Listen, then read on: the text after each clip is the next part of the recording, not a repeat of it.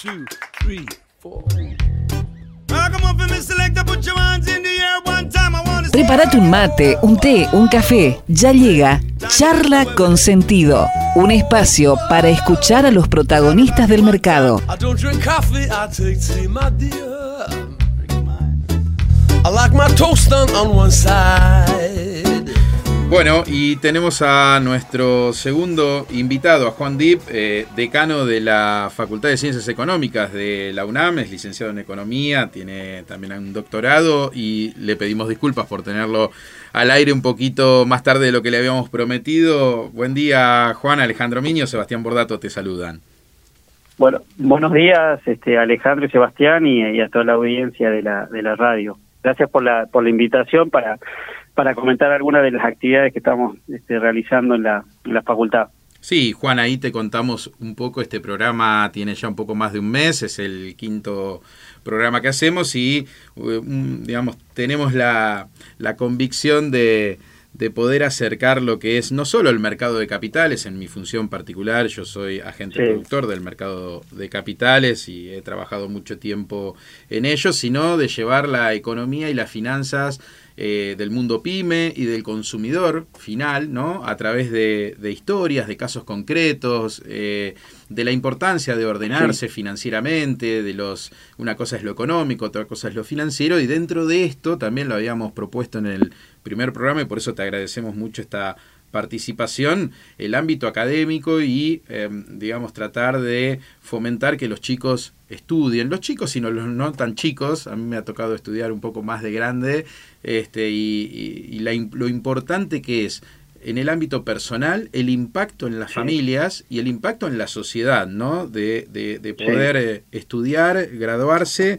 y, y, bueno, eso ayuda a un montón de, digamos, de, de procesos en la vida, ¿no? Así que te agradecemos estar acá y un poco la primera pregunta obligada, eh, Juan, es Sí. eh, cómo manejaron los protocolos, digamos, a partir de la pandemia hacia ahora. Seguramente lo has tenido que contar muchas veces, pero bueno, en este programa Sí. sería la primera vez. Imagino que estuvo un cambio revolucionario dentro de- Bueno. del ámbito académico, ¿no? Bueno, sí, ni hablar. Mira, yo, eh, a nosotros dentro de la facultad nos pasó, este, digamos, muchos eh, sucesos bastante tristes y, y- y con, digamos, de mala suerte. ¿En qué sentido? Eh, yo, bueno, como ustedes no saben, o, por ahí lo- los que están escuchando, eh, era vicedecano este, de la facultad hasta el año pasado, hasta, hasta junio del, del 2020. Eh, bueno, en momento en que falleció este, la decana Miriam Beretta y ahí tuve que asumir en plena pandemia una situación de, de este tipo, ¿no? O sea, digamos, la muerte de una decana, la muerte de, de mi reemplazo, eh, el vicedecano preside el consejo directivo como para, eh, digamos, hacer una analogía, sería como este el presidente del Senado, entonces también había muerto mi reemplazo, así que quedaba como única persona dentro de la, de la institución habilitada, yo vicedecano como este decano. Entonces había que este, ver la forma de, de rearmar toda la estructura como para poder seguir este, avanzando, así que fue digamos un golpazo porque nunca había pasado este algo así en los en los 50 años, ¿no es cierto? Que, que tiene la, la, la facultad de que muera un decano en ejercicio y además este el, el primer el presidente de el prim- digamos vicepresidente del consejo directivo que murieron durante la época de, de pandemia. Bueno, yo te cuento eh, como experiencia personal, yo además de vicedecano daba clases de econometría, me tocó iniciar este, en pandemia y terminar el cursado de, de- de econometría este, en la virtualidad. Eh, te cuento que, bueno, fue, digamos, muy difícil tanto para los alumnos este, como para los profesores eh, el hecho de, un día encontrarse y, todo lo que tenías planificado como lo que venías haciendo en, en- en presencialidad, digamos, esa, esa retroalimentación que, siempre existía, de un día para el otro, pensar que eran 15 días y que después, digamos, este, volvíamos, este, nunca nos imaginamos que haya pasado tanto tiempo y, y que todavía estamos, estamos evaluando cómo, cómo volver.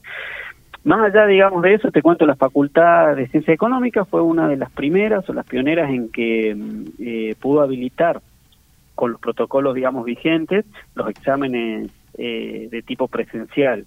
nosotros hemos tomado dos exámenes este, a materias de cuarto, quinto año y una prueba piloto, una materia de primer año que este, digamos, eh, rindieron alrededor de 560 eh, alumnos. En toda Eh, la la facultad, en todas las carreras. No, no, no, no, en una única materia, eh, que Ah. ahí lo que te iba, te lo, ah, que ahí te lo iba, te lo iba a comentar, digamos. Ok.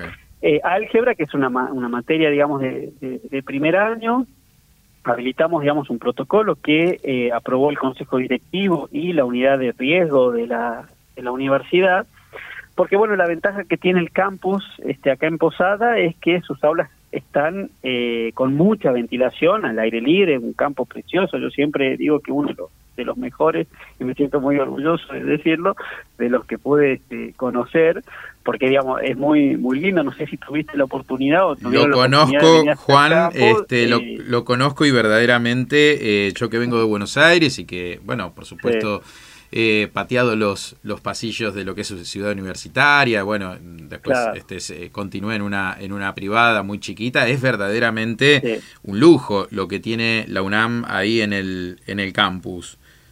Sí, y, bueno, mira, con esos protocolos eh, tomamos, invitamos, digamos, hacia las materias de cuarto y quinto año a quienes deseaban eh, tomar sus parciales en forma presencial, eh, bueno, que nos, nos, nos digan si, si deseaban y bueno, y hicimos una prueba piloto con álgebra que fue un, uno de los exámenes más este masivos que, tuvimos. Para que vos tenés, te una idea, como anécdota, digamos, te lo, te lo cuento, estos chicos de, de primer año, que es una materia de común a las tres carreras de, de grado, que es eh, contador público, licenciatura en administración y licenciatura en economía, nunca habían venido al campus. Claro.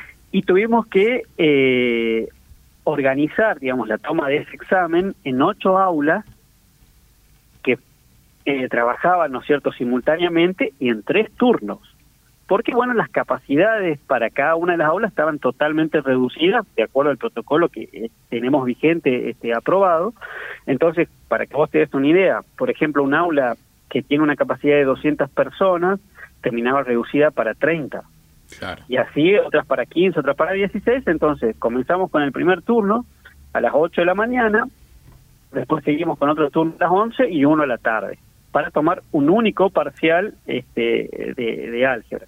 ¿Qué nos pasó como, como anécdota? Es que, claro, estos chicos nunca habían venido al campus, entonces no sabían dónde estaban ubicadas las aulas y muchos de ellos han sido acompañados por los padres. Entonces yo llegué al campo ese día muy temprano, porque bueno, era la, la, la, la primera prueba piloto y quería que ver y, y que salga de, de- con los menos errores este posible. Y claro, y ahí me di cuenta que yo llegué muy tempranito, 7 menos cuarto, 7 menos 20, y ya tenía un grupo de padres con los alumnos esperando en el predio para ver dónde tenían que ir los hijos que comenzaban a rendir a las 8. Claro.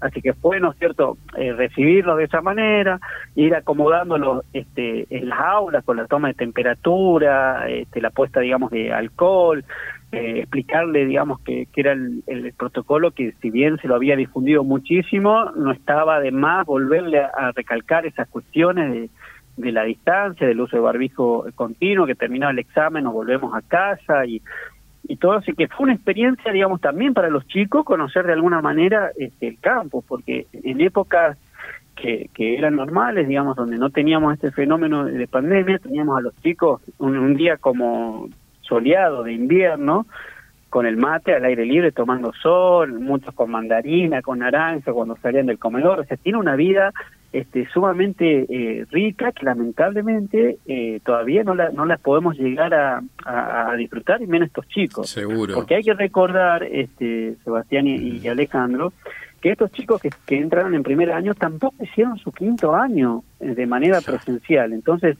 creo que el desafío para toda la universidad es ver cómo eh, nivelamos a estos chicos eh, que vienen con, eh, digamos, con, con esa falla de la, de la pandemia, de no haber pasado por una presencialidad en su quinto y último año y haber ingresado así también este, a, la, a, la, facultad, ¿no? Los desafíos que genera una pandemia mundial totalmente y tienen previsto para el año Sí. que viene, para lo que sería el ciclo 2022, eh, ¿ya hay alguna alguna orden oficial, alguna alguna Bueno, mirá, información?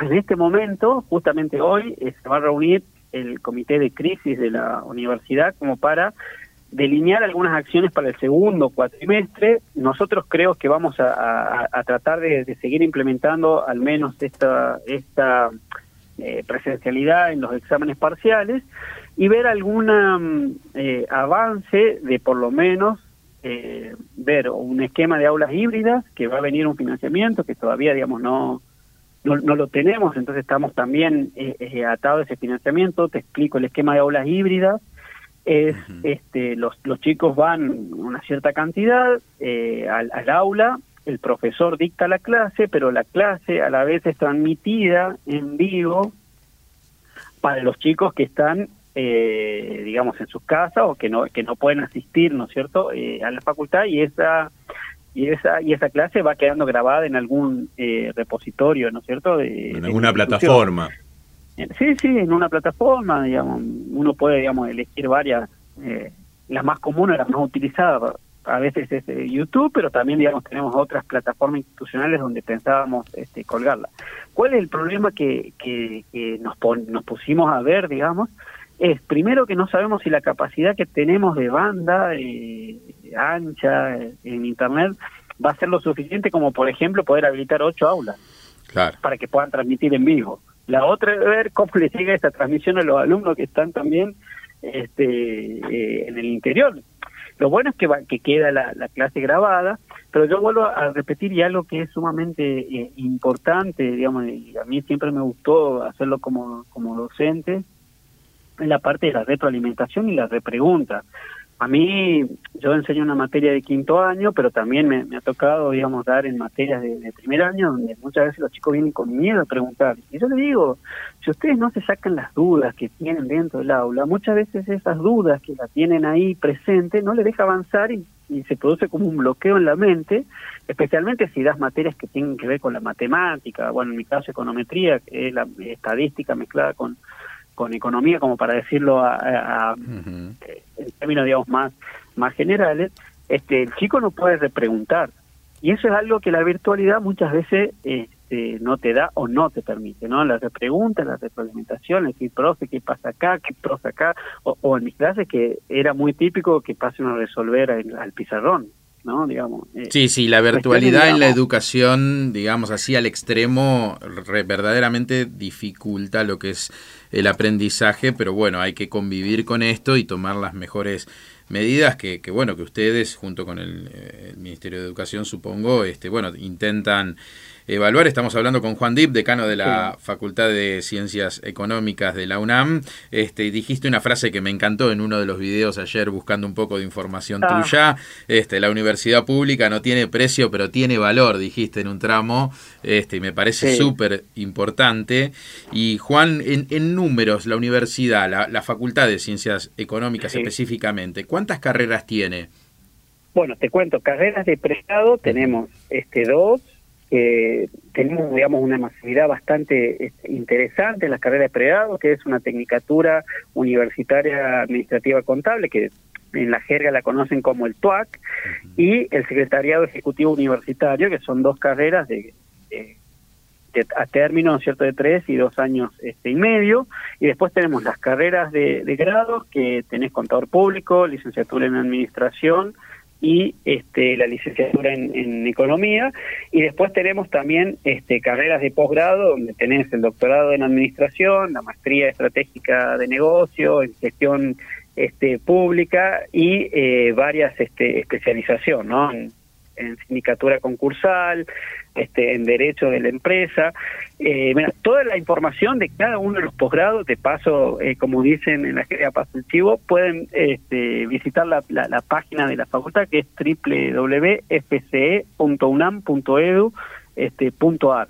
Este, Mira, nosotros en, fuimos, creo que tengo a mi entendido, digamos, eh, una de las, de las facultades que pusimos tres etapas de inscripción eh, para tratar de eh, que los ingresantes tengan la chance de, de, poder, digamos, cursar la, materia. Nosotros este, el año pasado habíamos tenido una baja sensible en la, en la inscripción por el tema, digamos, de la pandemia Y este año, con esa, digamos, estrategia de, abrir tres veces este, el periodo de inscripción, eh, pudimos, digamos, recuperar y hoy estamos hablando de 1.300 ingresantes, que fue casi el promedio en eh, inscritos en, en, épocas normales o, comunes, ¿no? Digamos, donde sin, sin, sin pandemia. Sí, Juan, ahí me pongo, me, pongo en el rol de papá. El otro día entré en la universidad, digamos, para inscribir. A mi hijo justo está terminando, está en estos casos que bien contabas de que está terminando el secundario en virtualidad este, y teniendo que arrancar. Está muy bueno cómo armaron eh, los tutoriales. Después me di cuenta que yo estaba viendo todo lo que era la inscripción para, el, para este año, digamos, o sea, estaba viendo lo que se subió el año pasado. Contémosle a la gente, todavía no está la inscripción para el ciclo 2022, ¿no? Empieza ahora en, unos, días.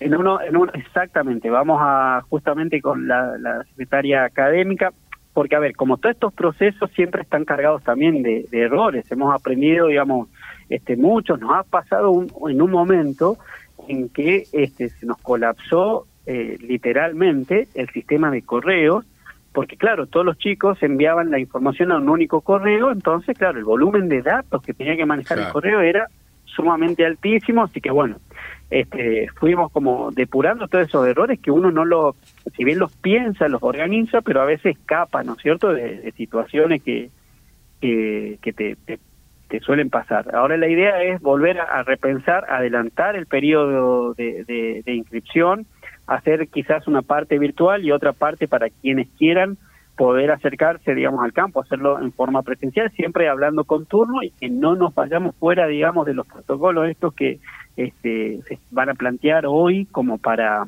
Eh, ¿Y cuáles serían esas vías de comunicación hoy para el que quiere inscribirse el año que viene? ¿Todavía nada? ¿Que no hagan nada todavía? No, no, no, no, todavía, eh, mira, apenas salga la, la, decisión de cómo se va a organizar, porque acá tenemos varios sectores involucrados en la parte este, de inscripción, entonces lo vamos a pensar para darle estas dos chances para que, bueno, sea, digamos, mucho más ágil, porque, bueno, sabemos que, que mucha gente, porque yo a veces digo acá, digamos, entre, entre el gabinete, que muchas de las decisiones que nosotros tomamos son decisiones que terminan este, teniendo influencia en la economía familiar, ¿no? Correcto.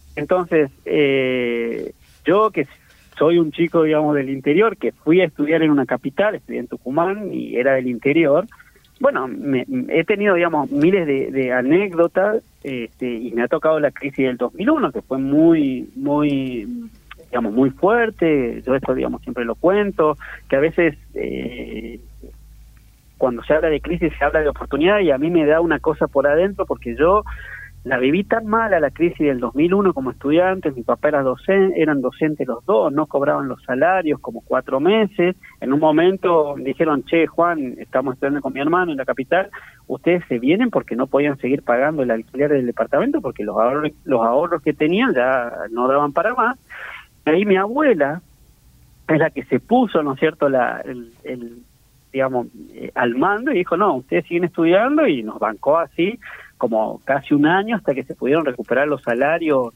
este, en, Tucumán y, mis papás pudieron, este, bueno, eh, seguir bancándonos. Pero si yo no hubiera tenido esa oportunidad, seguramente hoy no, digamos, me hubiera costado mucho más, digamos, recibirme o mucho más este, eh, llegar, ¿no es cierto?, a la meta. Entonces yo cada vez que pienso en alguna de estas acciones, es inevitable que piense de esa de esa manera, ¿no? Vos imagínate que un papá que está en el interior. Decir, sí, mira, vamos a armar un esquema de burbujas y, y bueno, 15 días van a venir unos, 15 días otro. La primera pregunta es, ¿dónde va a estar mi hijo los 15 días que yo le pongo una burbuja? O sea, por ahí es como, eh, para mí, cada vez que yo lo pienso, va más allá que una simple decisión de decir, bueno, hacemos burbujas así pasó con el, con el comedor universitario. Yo dije, el comedor no puede estar cerrado, abrimos los protocolos y abrimos para dar el almuerzo y la cena desde el mes de junio que, digamos, yo este, asumí. Nosotros, bajo esquema, ¿no es cierto?, de, vianda, dimos este, eh, la comida, el almuerzo y la cena para los chicos que estaban acá, que se habían quedado, este, y que obviamente, digamos, es una, una, una ayuda extrema el alimento. más en estas épocas que, se vive. Seguro, qué importante que es todo lo que ah. genera el ámbito académico, la universidad y las decisiones que te han tocado, Juan, en lo particular, tomar en momentos difíciles. Tengo mis sobrinos que son de, de Iguazú, que el año mm. pasado empezaron mm. la universidad y al tercer día se encontraron con esta situación, así que entendemos lo que, lo que decís. Y sí, cada mm. decisión impacta. Este, Misiones es una provincia digamos, este, con una fuerte concentración en su capital eh, demográficamente hablando, pero todos los chicos que quieren ir a estudiar de, las distintas ciudades, me pasa a mí, mi hijo, yo soy de Oberá, estoy acá en Oberá, este, y, bueno, estamos viendo esto que vos decís, bueno, cuántas veces va a tener que ir, cuántas materias va a tener que hacer para tomar decisiones que impactan en lo, en lo económico. Y ahí te quiero preguntar algo, Juan, para los, este, digamos, conozco casos, digamos, de chicos que tienen promedios muy buenos en la secundaria, pero que los recursos son muy, muy, muy escasos, digamos, para intentar, y sobre todo con esto que estamos hablando de la pandemia, como poder lograr de que un chico que tiene quizás escasos recursos económicos, pero mucho potencial y ganas para poder seguir la carrera, ¿Cómo puede, digamos, intentar algún tipo de beca o, si la universidad lo hace o si se hace a través del ANSES? ¿Cómo, cómo la universidad intenta ayudar desde ese lado? Nosotros, eh, bueno, la, la, beca, digamos, más, más popular es la famosa beca Progresar, que en este momento este, se está abriendo, digamos, a una nueva una nueva convocatoria y que está justamente dirigida a estos alumnos con buenos promedios cuyas este, familias, ¿no es cierto?, vienen eh, con escasos recursos. Además, digamos, de esa de esas becas que lo, siempre, digamos, lo trabaja eh, Secretaría de, Bienestar Estudiantil, la facultad tiene, digamos, otro tipo de, de, becas, que son, digamos, hay algunas becas monetarias, que también se hace en base, digamos, a una, a una decisión donde se cruzan distintas este, variables, que si bien, bueno, es, digamos, no, se, no son equivalentes a, la, a las becas este, Progresar, que, digamos, tienen una, eh, una suma, digamos, bastante interesante de, dinero, eh, nosotros le ofrecemos también otro tipo de becas, que son becas monetarias, becas de salud. Las becas de salud es como que eh, se le otorga un cierto plan de, básico de asistencia ante las emergencias que pueda tener el alumno mientras está acá, ¿no es cierto?, alguna consulta este, a un médico clínico, a un especialista, eh, viste, eh, la compra con descuento de algunos remedios, bueno, eso, digamos, tenemos un sistema de, beca ahí este, particular y también se le da otra beca de apunte. Y algo que quiero, digamos, recalcarte es que nuestros alumnos de la Facultad de Ciencias Económicas, eh, a través de, la Secretaría de, de, Estudiantiles, los inscriben y vienen y comen en, en nuestro comedor totalmente en forma ah, qué bueno, qué bueno. Sí, sí, sí. Es un esfuerzo enorme que hace, digamos, la facultad, que en esta época para mí resulta este, de, una función eh, primordial. Este, y bueno, ellos tienen, digamos, el acceso y salen fondos de genuinos de nuestra facultad. O sea, no recibimos financiamiento externo de nadie, eh, son eh, fondos que salen de nuestro presupuesto, de nuestros recursos propios, que van destinados, ¿no es cierto?, al comedor qué estamos este, implementando como algo, digamos, novedoso a partir de este, este cuatrimestre.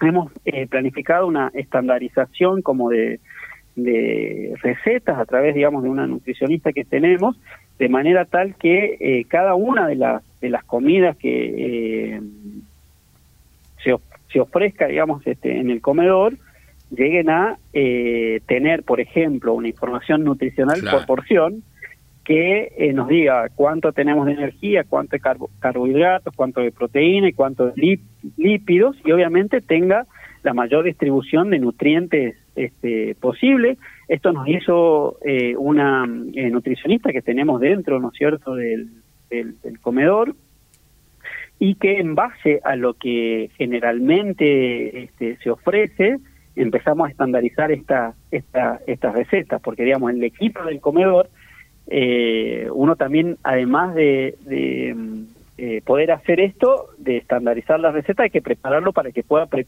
pueda preparar tal cual está este, implementado en este plan que, que, hizo, digamos, nuestra, nuestra nutricionista, así que eso lo empezamos a hacer este, a partir de, de agosto. Eh, hemos implementado también un sistema de control biométrico para los chicos cuando van a, comer y retirar también para que tengamos, por ejemplo, una mayor proyección de la, de la cantidad eh, de platos. Porque, digamos, nosotros no, digamos, no tiramos nada, o sea, cuando queda algo, tratamos de llevar a través de platos llenos, si es que queda, digamos, en estos momentos, digamos, por por el en estos momentos todavía no, no, no, no ha sobrado, pero cuando nos pasó de, que nos sobre, digamos, comida por alguna eventualidad o etcétera, tratamos de convocar a, esta realización de platos llenos para acercar la comida o se lleva a los albergues estudiantiles, que esa es otra, digamos, alternativa también que tienen los, los, los chicos de bajos recursos de poder venir acá y este, vivir en los albergues estudiantiles que obviamente se distribuyen entre entre bueno todas las los municipios de la, de la provincia. Era lo que le iba a preguntar, Juan, sí, de que esos albergues, digamos, también hay beca de albergue, pero que eso está de alguna manera descentralizado y sostenido por los municipios, ¿no? De origen de los chicos. Sí, sí, sí.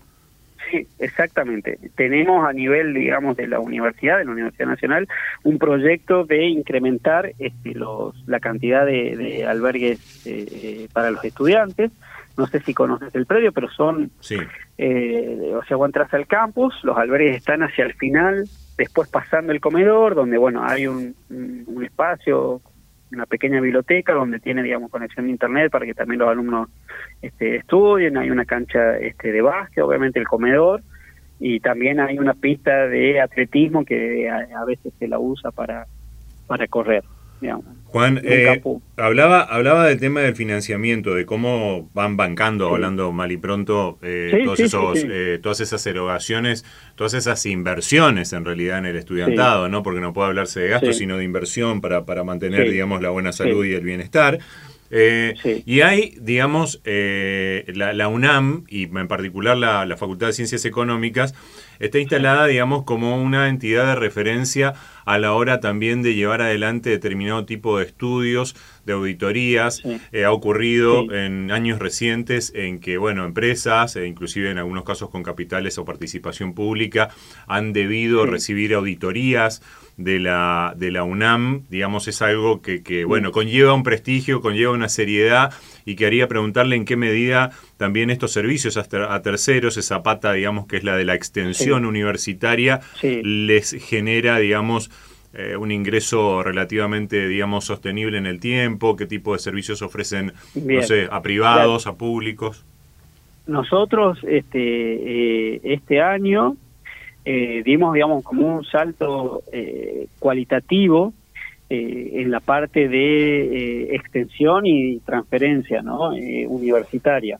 Porque uno, digamos, puede hacer extensión, generalmente está más relacionado con hacer, digamos, una pata dentro de este, la comunidad y generalmente está como destinado a lo, en términos generales, a, lo social, ¿no? Claro. Este, digamos, y la parte de transferencia, que sería, digamos, otra patita, más a la transferencia de tecnología, la transferencia técnica, que está, digamos, relacionada a eh, lo que vos hablabas últimamente, del requerimiento de ciertas empresas para ciertos este, estudios. Servicios a terceros. Servicios a terceros, exactamente. Nosotros aprobamos este, a través del Consejo Directivo la creación del Parque eh, de Apoyo Técnico de Ciencia Económica, que lo conocemos como PATEC, donde este, se van a incluir distintos programas, o están incluidos, digamos, distintos programas que tienen o vienen a cumplir esta función eh, primordial que es no solamente la extensión universitaria y la transferencia, sino que también este, la, la investigación. De hecho, el PATEC depende, ¿no es cierto?, de las dos secretarías de investigación y extensión de la universidad, donde eh, tenemos, por ejemplo, el observatorio dentro de ahí, el observatorio Cumbicua, que sería toda la parte, digamos, este, económica. Eh, hay evaluaciones de impacto y, como para darte, digamos, este, algunos e, este, ejemplos, tenemos el programa de Incuba, que es la incubadora de empresas de, base este, social. Tenemos Certigma Sol, que es este, un programa que apoya la creación del software libre. De hecho, digamos, se han hecho muchas cuestiones de digitalización de expedientes, que nosotros hemos transferido esa tecnología hacia otras, eh, a unos organismos públicos, por ejemplo, para ver cómo se, se digitalicen los expedientes. no me quiero, digamos, olvidar de, hay una parte que está, digamos, destinado a capacitación al, al, medio, ¿no? Va dedicada a la parte del aparato, digamos, productivo, una parte para, el, para los docentes del nivel este, medio, obviamente, y una sesión de cursos, diplomaturas y, seminarios que, bueno, estamos pensando y que vamos a, arrancar fuertemente en este segundo, segundo cuatrimestre porque se aprobó en el cuatrimestre pasado la el PATEC. Así que Bien, Estamos trabajando fuerte con, con eso. Juan, ¿cuántos chicos estudian en la facultad? De, bueno, en, promedio, ¿no? Porque, claro. en las diferentes carreras, este, en lo que es Facultad de Economía. Tenemos entre 5.000 y 6.000 este, alumnos, este, es lo que, digamos, año a año van, eh, eh, digamos... Sí, circulando, digamos, en las... números, claro. Sí, y 1.300 son las, las inscripciones. Los ingresantes, los ingresantes de este, de este, de este 2000, de este 2021. Ok, ¿y cuántos se reciben más o menos? ¿Tenés una estadística? Eh... Sí, bueno, eh, mirá, eh, las tasas de, de, egreso es un problema bastante importante y bastante que hay que, digamos, trabajarlo mucho en las universidades, por sobre todo en las universidades públicas nosotros en base digamos a ese a ese a ese dato como lo que vos me estás diciendo nosotros hemos aprobado eh, también dentro del consejo digamos directivo comenzar a medir ciertas eh, ciertos indicadores que tienen que ver con eh, la, la, calidad educativa y donde uno de los principales indicadores que empezamos a, medir es, por ejemplo, tasas de aprobación, reprobación en eh, las materias. ¿sí? Esto lo hicimos dentro de un marco general del, proceso de acreditación de la carrera de, contador público, que después lo vamos a llevar, ¿no es cierto?, para todas las carreras. Y eh, obviamente la tasa de egreso, porque uno a veces piensa cómo se mide, ¿no es cierto?, esa esa tasa de, egreso y la puede, digamos, si es eh, comparable con eh, inmediatamente, ¿no es cierto?, con otra, con otra facultad. Y ahí uno empieza a decir, bueno, ¿es correcto medir cantidad de egresados sobre eh, cantidad de alumnos que se han inscrito? Claro. Y ahí está un dilema de cómo uno genera estos indicadores que sean estandarizados para poder medirlos con, con los otros. Primero, digamos, hay un indicador que es sumamente importante que eh, lo incluimos dentro de, esta medición, que es la cantidad de años teóricos que eh, el alumno tiene para, para recibirse en relación a lo que realmente sucede, que para mí ese es uno de los indicadores fundamentales, que para que la, por ahí la audiencia lo, lo entienda o que esté familiarizada con estos temas de indicadores, eh, por ejemplo, si el plan de estudio de la carrera de contador, economía o administración dice que el alumno debería recibirse en los cinco años y vos tenés que en la práctica se están recibiendo, suponete, a los ocho, a los siete, a los nueve, es un indicador muy fuerte, porque digamos vos estás este, eh, llevando al, al, mercado a los chicos muy tarde.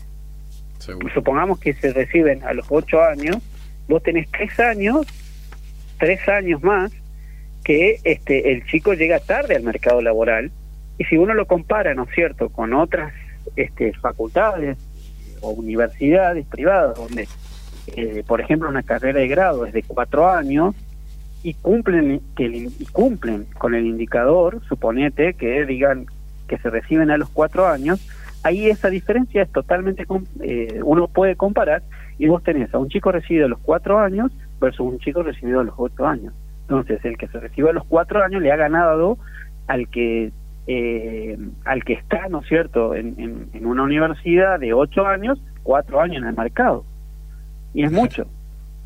Sí, implica ¿no? una responsabilidad también del alumno, pero no se puede obviar de un esfuerzo económico también, para hablábamos de los que no viven en posadas y, y también debe haber una tasa de deserción eh, también en ese sentido, ¿no? Eh, es todo un esfuerzo que realiza el Estado, en este, en este caso a través del Ministerio de Educación, a través de la, de la facultad y las diferentes ayudas, pero bueno, no se puede negar que es, es, una provincia de una extensión muy particular donde el campus, digamos, está en Posada, si bien tienen sedes en otras ciudades para otras facultades, no sé para económicas si tienen otras sedes, pero para... Eh, no, eh, digamos, lo que es sede, sede, no solamente tenemos este, eh, en, en, Posadas, sí, a veces abrimos extensiones áulicas que digamos este, por este momento no tenemos digamos ninguna abierta.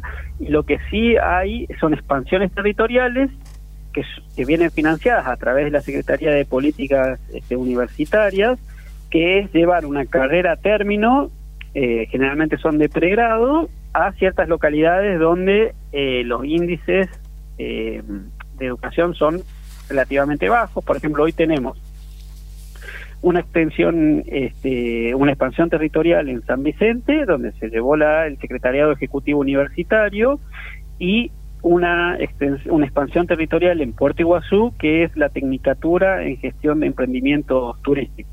Claro. Se armó, entonces, que digamos, no son ofertas permanentes, pero este, se llega cuando viene, ¿no es cierto?, este financiamiento y se las ofrece. A términos, ¿por qué? Porque se inscribe una corte y se la sigue a la corte hasta la finalización.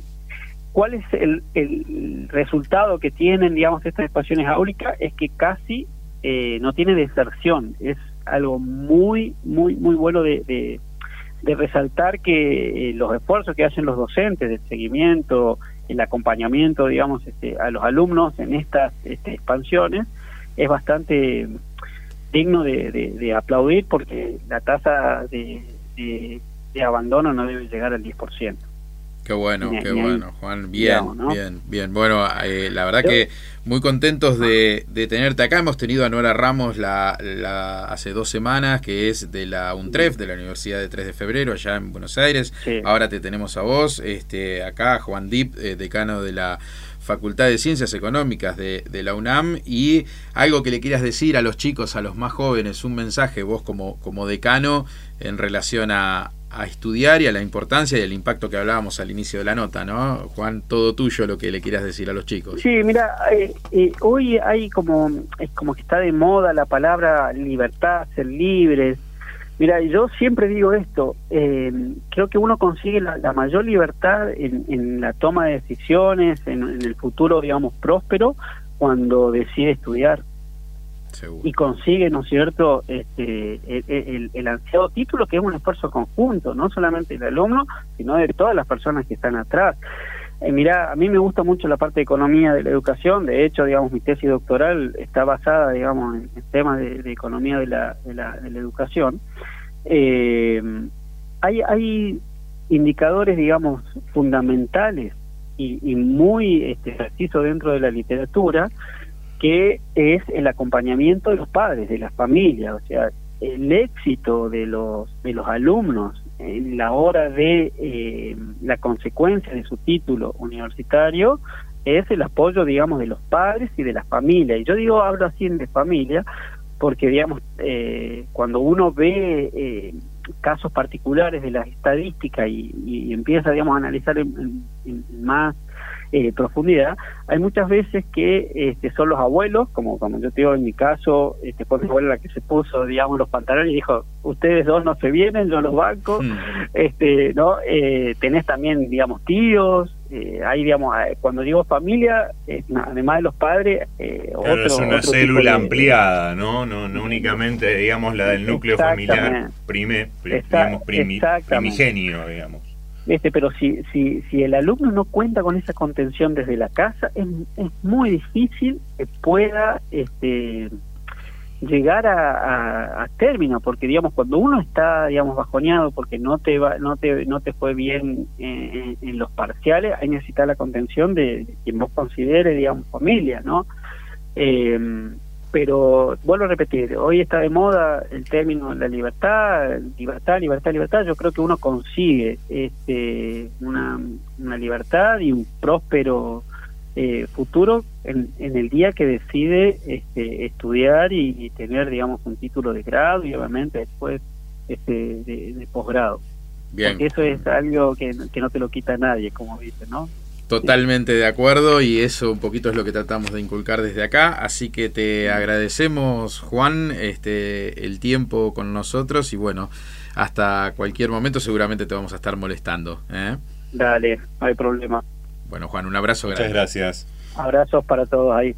Hasta luego. Adiós.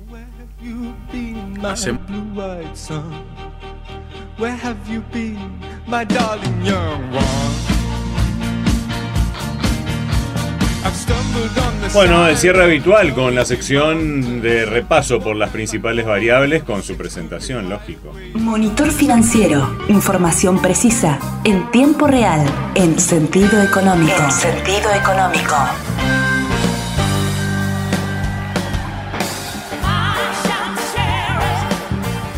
Bombardeo de datos económicos por parte de Sebastián.